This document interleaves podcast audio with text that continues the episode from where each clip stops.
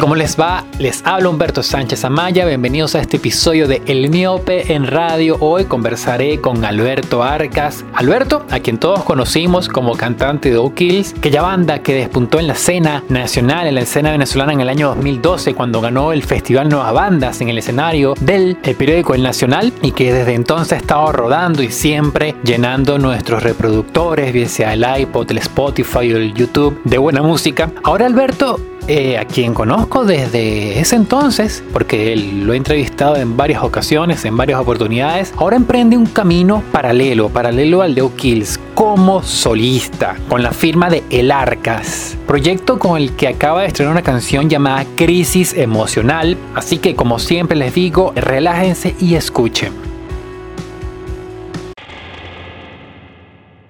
Si me encuentro en línea con Alberto Arcas, o mejor dicho, más apropiado para esta oportunidad con El Arcas, quien de esta forma firma su proyecto como solista, quien ya hace casi un mes, cuidado si no un mes ya, estrenó su, primer, su primera canción, su ópera prima, su debut como en solitario.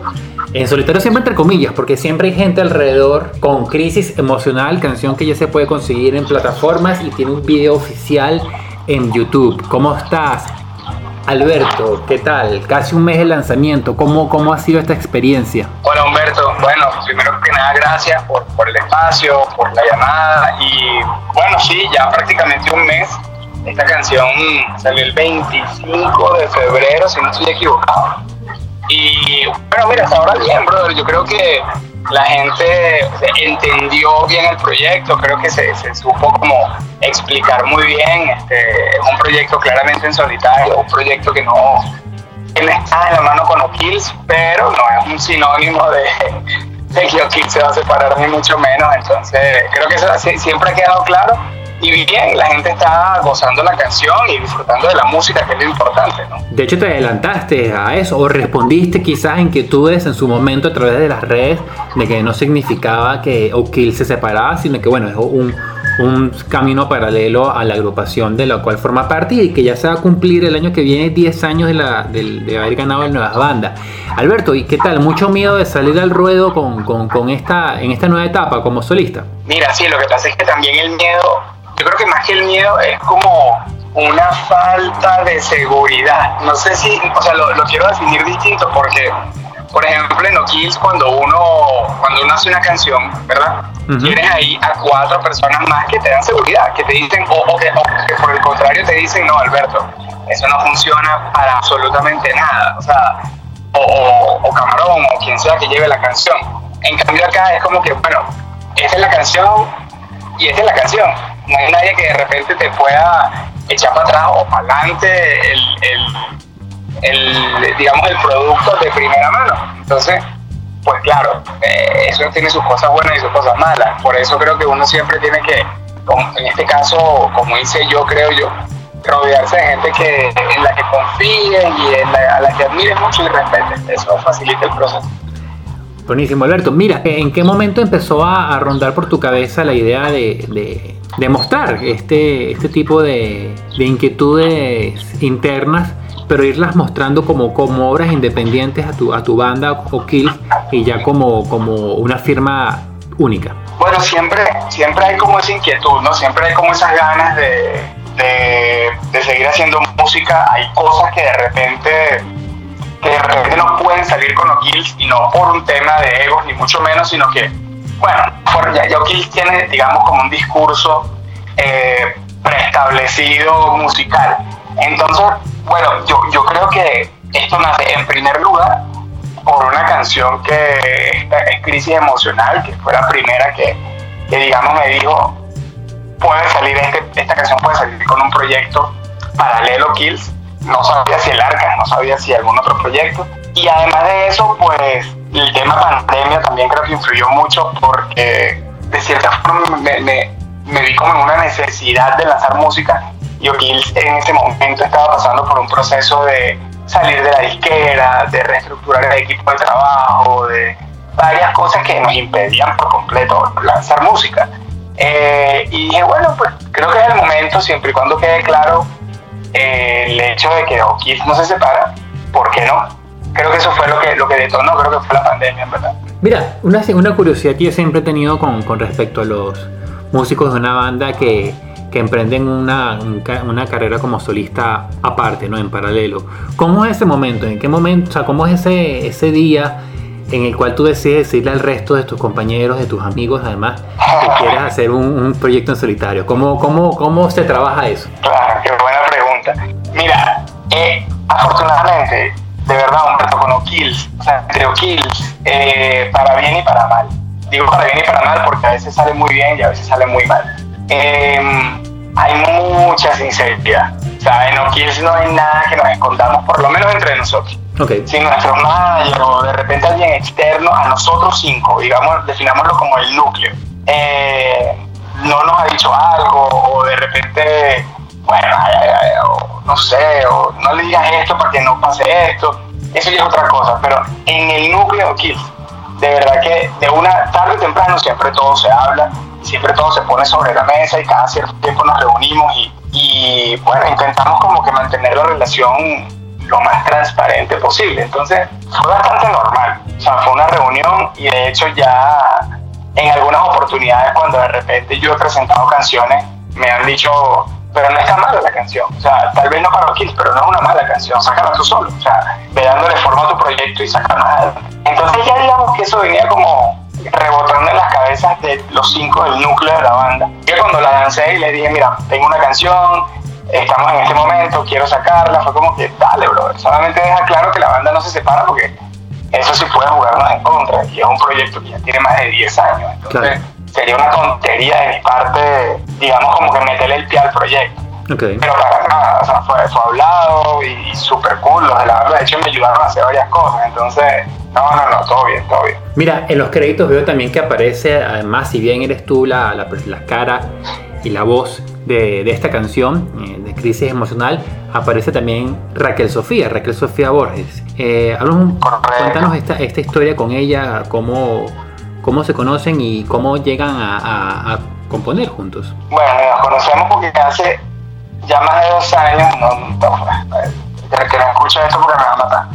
Eh, más o menos eh, nos conocimos en un show porque Camarón tocó y Kevin de Hablamos de O'Kills tocaron en un show con ella y bueno, me la presentaron y empezamos a salir.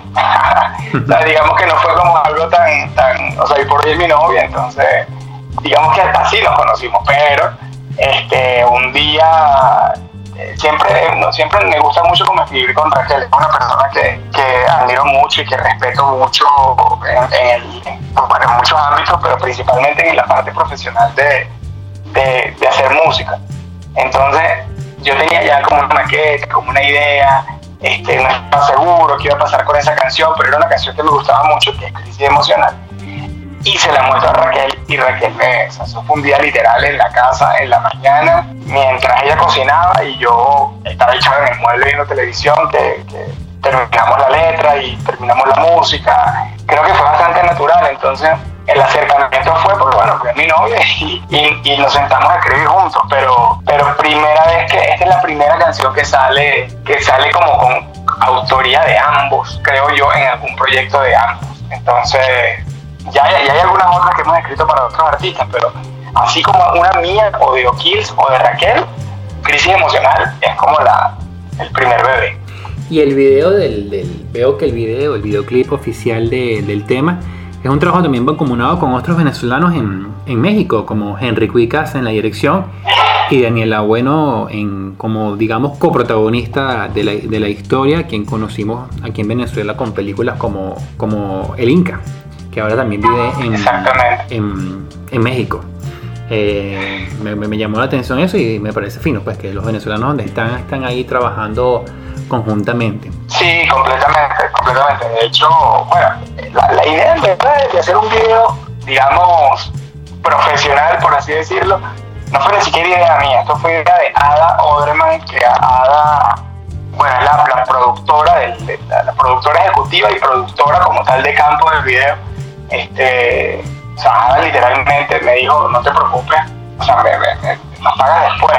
O sea, vamos a hacer este video porque me encanta la canción y, yo ya vamos a trabajar con Henry, ¿qué, qué director te gusta? Obviamente Henry para mí es como, Henry pana, pues. Henry fue el primero que cuando llegamos a México nos dijo, muchachos, vamos a hacer un video. Claro. Yo estoy aquí también, tengo aquí seis meses, no me acuerdo cuánto tenía Henry, vamos a hacer un video que yo necesito empezar a hacer cosas también.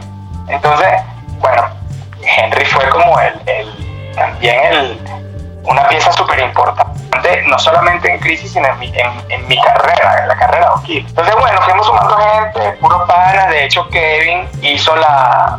Kevin User de O'Keefe, fue el que hizo el catering, este, o sea, no, o sea, eso fue como un vete tú de, de bastantes personas bien profesionales y bien talentosas, entonces creo que el, el, resultado lo, lo, habla por sí mismo, ¿no? Es un video que a mí me gusta mucho y, y bueno, imagínate, con Daniela, chamo, Daniela yo no la conocía, o sea, habíamos, nos habíamos tropezado en un par de, de fiestas, por así decirlo, pre-pandemia aquí en México, pero no había tenido el honor de trabajar con Dani. Y bueno, podrás imaginar, uno, que eres actor, chamo, y que de repente te ponen al frente a una, a una mujer como Daniela tan linda, además y profesional, es como que qué cool que está en mi video, claro, qué emocionante, ¿sabes? Claro que Uno termina siendo fan, güey, termina siendo fan de todo el mundo ahí. Alberto, háblame de esa, de esa intención de estética, el comienzo de tu canción con esa percusión, digamos, decirlo de una forma electrónica, en computadora, y luego ir mutando a otro tipo de percusión ya más orgánica.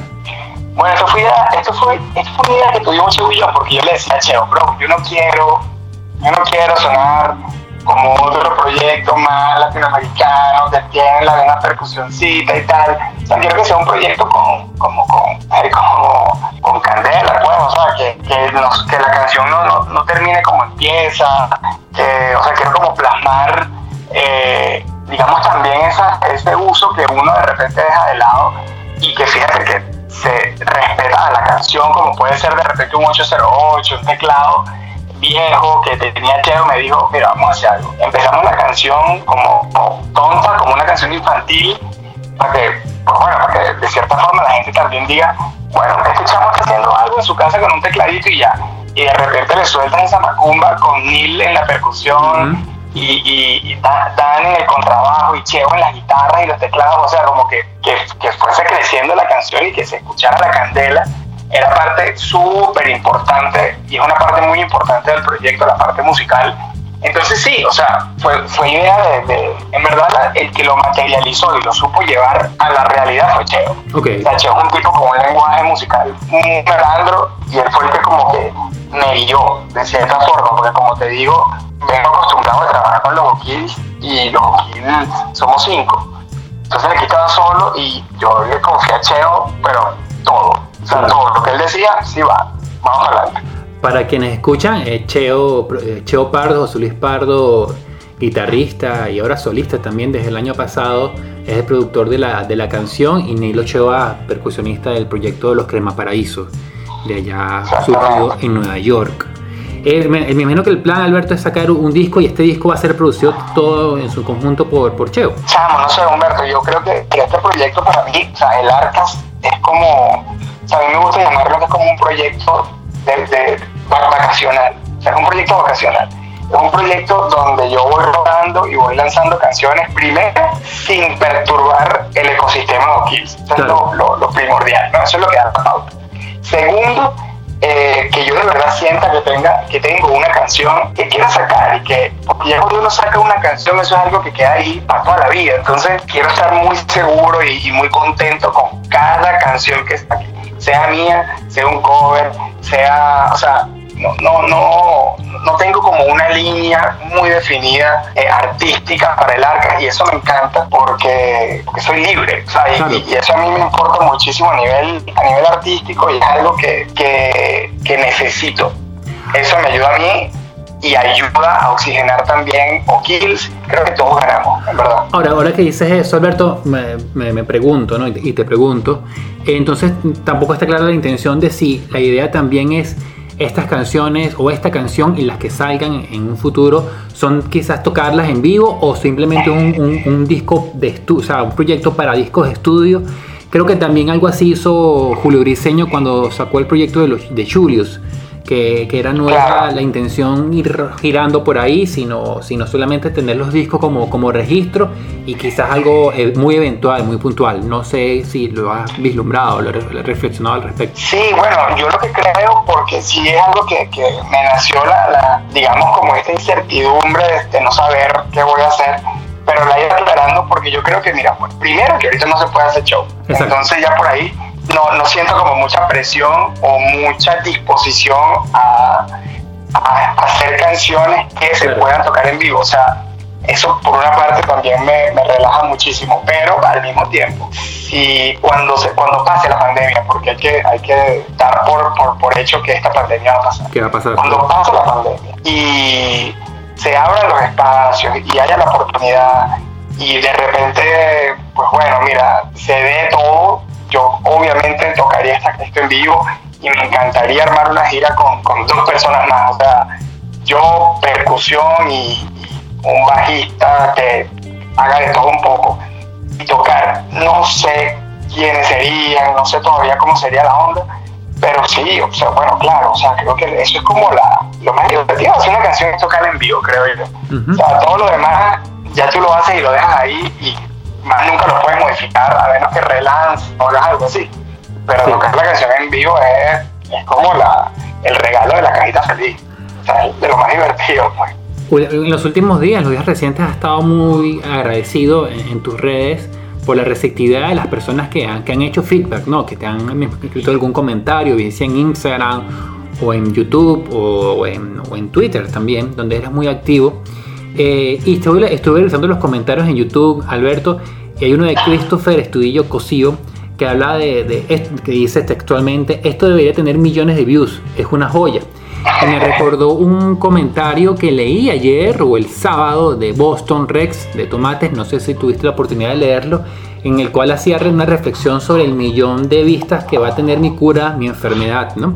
Y él decía que, bueno, que le parecía eh, curioso y reflexionar al respecto que hay músicos que pueden hacer un millón de views en cuestión de un día, dos días, mientras a otros eh, las dinámicas son diferentes, pero que bueno, que cada quien tenía que tener esa, eh, concientizaba el, el, nicho y el lugar en el que estaban en, la industria. No sé si eso le, genera ansiedad a, los músicos, ese tipo de, mediciones y métricas tan públicas como son los views en, un video en YouTube. Porque a mí me pasa, a mí me pasa como espectador, como público, Alberto, disculpa que te interrumpa. Eh, yo a veces veo canciones, veo videos que digo, oye, esto debería conocerlo más gente, esto debería tener mucho más play que los que tiene. Entonces no sé cómo, cómo lo ve la otra parte, ¿no? El, creador. Mira, bueno, te hablo por mí, por mí en el proyecto del Arca. Con creo que es otra historia porque es, otro tipo de proyecto. Sí. Eh, chamo, yo siempre he dejado muy claro y, creo que estoy con vos ahí. Yo sé a quiénes le estoy haciendo eh, canciones, pues. O sea, a mí de repente un video eh, alcanza 2 millones, 4 millones, 8 millones, qué sé yo.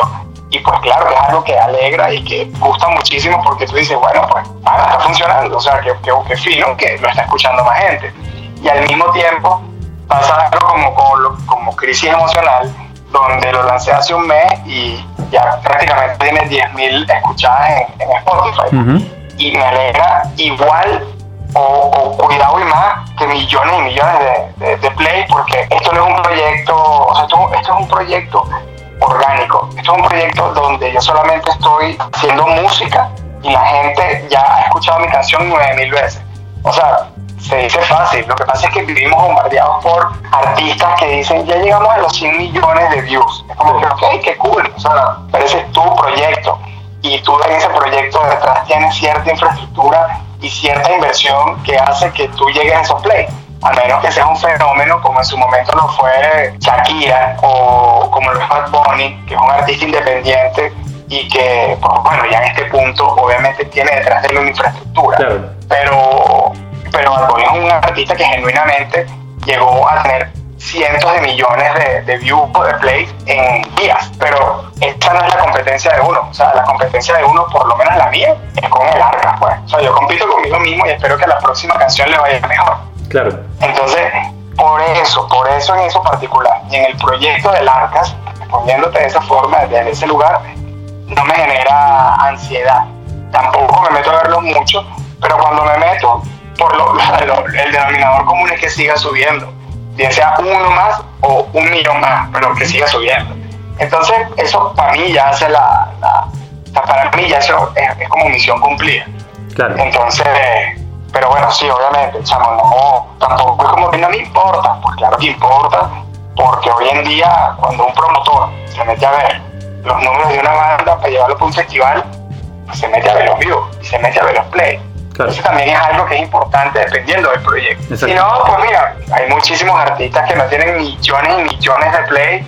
Eh, vamos a poner un ejemplo, y perdón si me encadeno, córtame, chavo. esto es importante. Por ejemplo, eh, Devendra Banhart. Uh Devendra Banhart no es un artista que tiene 100 millones de views, o sea, no lo es. Otro ejemplo, te vas ahorita a videos de, de artistas como Rita Payés, que es una saxofonista, jazzista, increíble, no tiene millones y millones, pero ella sabe quién le está vendiendo su producto. Y ella sabe quiénes son los que van a ir a su concierto. Entonces, tal vez vas a un concierto de Rita Payet y la entrada te cuesta 25 dólares. Pero si vas a un concierto de otro artista que a lo mejor tendrá millones y millones de play, pero a lo mejor no es el mismo tipo de público que puede pagar 25, 40 dólares por una entrada, sino bueno, es un concierto masivo gratuito, no sé, hay de todo para todo el mundo. O sea, entonces creo que eso, eso es importante, saber lo que estás haciendo y para quién lo estás haciendo. Alberto, cinco años, si no me equivoco, quizás ya casi seis años en México. ¿Cómo, cómo ha sido todo este tiempo ya? Una vorágine, me imagino. Sí, no, o sea, ya, ya ni se o sea, yo creo que ya ni se me olvidó cómo, o sea, ya, ya uno está aquí. Este, yo, yo, yo, en verdad estoy muy contento aquí en México, han sido cinco años de alto y bajo, chavo, para mí, para la banda, tanto mi familia, para mis amigos, para todo el mundo, y, y yo, yo me siento muy contento, Humberto, la verdad. Creo que habernos ido a Venezuela fue algo muy acertado y es algo que a México le debemos pues, prácticamente ya más de la mitad de nuestra carrera. Entonces, pues no, o sea, no, ha sido cinco años de sub como tiene que ser cualquier proyecto o cualquier persona que emigra. Así que, no, bien, sabroso. Sarna con gusto no pica. Exactamente. Y eh, Alberto, también he visto muy, muy activo por redes, sobre todo por Twitter.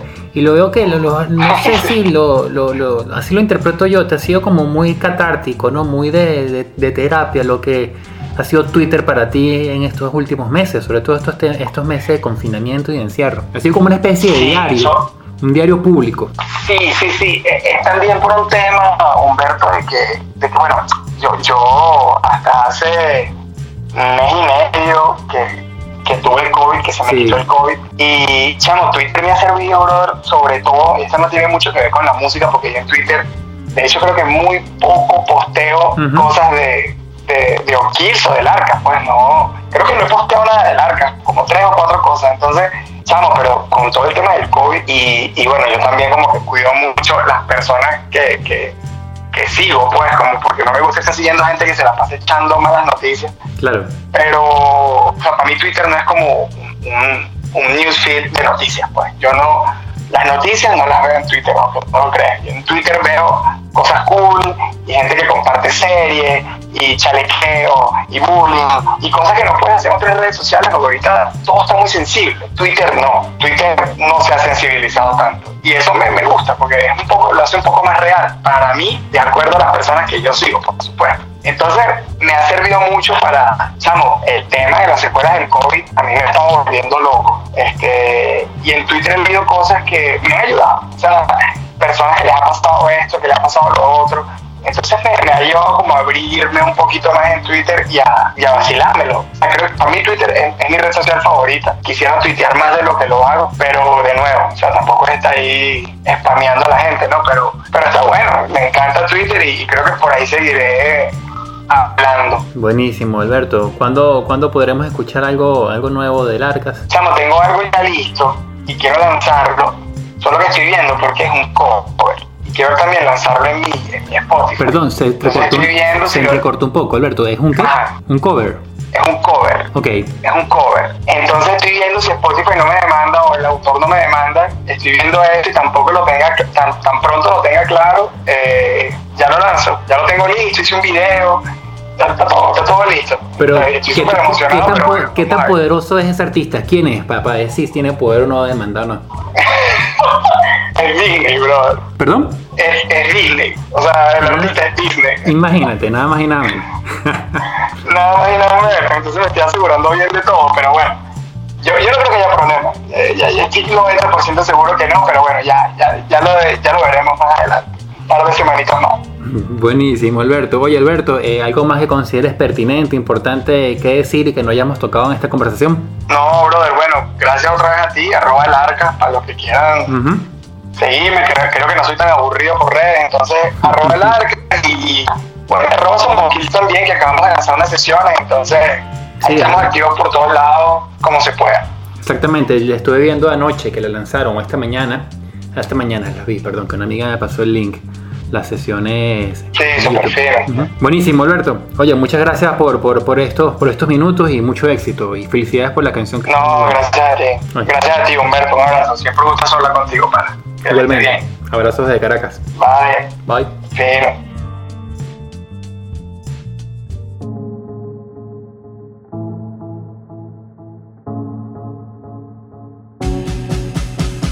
Y eso fue todo por hoy en el Miope en Radio. Hoy hablamos con Alberto Arcas, el Arcas y su proyecto como solista. Esta entrevista se realizó el 22 de marzo del año 2021. Ya saben, voy a seguir por redes, arroba Humberto Sam con M de montaña de música al final en Instagram y arroba Humberto Sánchez en Twitter. Suscríbanse al canal y pendientes de los próximos episodios.